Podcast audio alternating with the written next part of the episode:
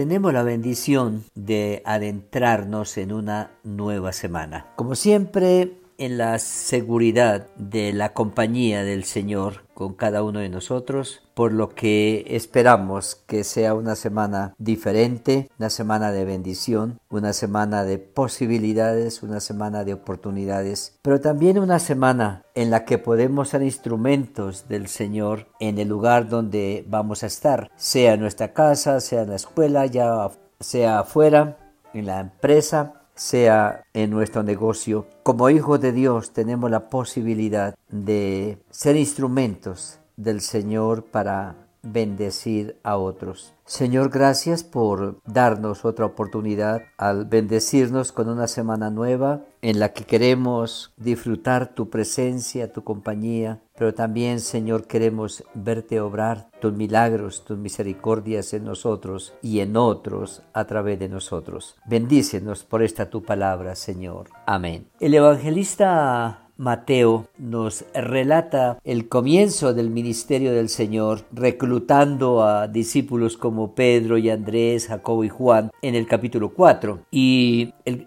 capítulo 4, versículo 23, dice que después de reclutar estos cuatro hombres para el ministerio, lo lleva a la práctica, que lo acompañen en un recorrido de lo que Él los está invitando a hacer para que lo vean a Él hacerlo y ellos vayan entendiendo la tarea que Él quiere encomendarles. Por eso dice, y recorría Jesús toda Galilea enseñando en la sinagoga de ellos y predicando el Evangelio del reino y sanando toda enfermedad y toda dolencia en el pueblo. Y se difundió su fama por toda Siria y le trajeron todos los que tenían dolencias, los afligidos por diversas enfermedades y tormentos, los endemoniados, lunáticos y paralíticos y los sanó. Y le siguió mucha gente, dice la palabra. Cuando llegamos al capítulo 5, que conocemos como el Sermón del Monte, dice que él viendo la multitud que le sigue, sube al monte, los hace sentar y comienza a enseñarles. Algo que la palabra nos está llamando a nosotros también la atención es que el Señor nos ha llamado como sus instrumentos para hacer la tarea en medio de la sociedad, en el lugar donde nosotros nos encontremos. Él recluta a estos cuatro seguidores y con ellos vuelve al sitio de donde ellos eran porque dice que enseñaba en las sinagogas de ellos, donde ellos trabajaban, donde ellos tenían sus familias, donde ellos vivían, donde ellos realizaban su cotidianidad. Y lo lleva ahí para mostrarles una realidad que sin duda ellos conocían, pero o se habían acostumbrado a esa realidad o la habían ignorado. Por lo tanto, cuando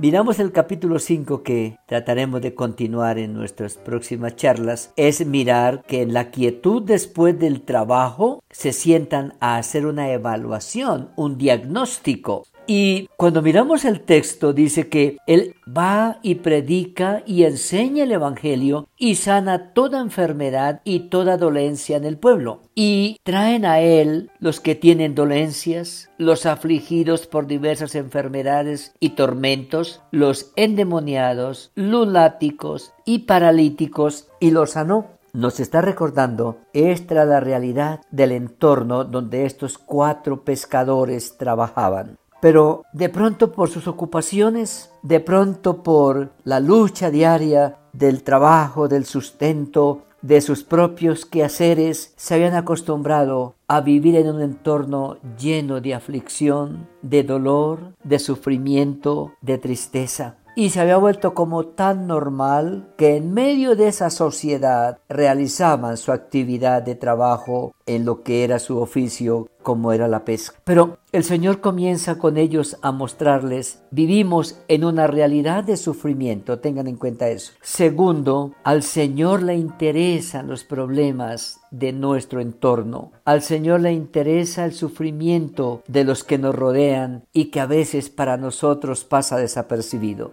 Por lo tanto, vamos a la realidad. Miremos nuestro entorno y nos vamos a encontrar con una realidad que habíamos olvidado. Y ahí es donde vamos a comenzar a hacer nuestro trabajo. y van a mirar cómo hay que hacerlo porque el interés de Dios es llevar respuesta y solución a la problemática humana. Tomaremos este capítulo 5 para continuar mirando lo que llamamos el Sermón del Monte, de cómo el Señor a nosotros hoy nos llama la atención, porque es posible que no nos hemos percatado de la crisis tan profunda de nuestro entorno que está más cerca de nosotros de lo que pensamos o de lo que hemos observado y que el Señor quiere usarnos ahí porque a Él le interesan los problemas del ser humano y quiere llevarles una respuesta, una bendición y para eso quiere usarnos a nosotros como instrumentos. Permitamos que esta semana sea una semana de abrir la visión y mirar qué hay cerca de nosotros cuánto luchan, cuánto lloran, cuánto sufren y cómo podemos ser instrumento de bendición para llegar a ellos con el mensaje de esperanza del amor de Dios en Cristo. El Señor nos ayude y continuaremos hablando de este tema en esta semana a partir de San Mateo capítulo 5.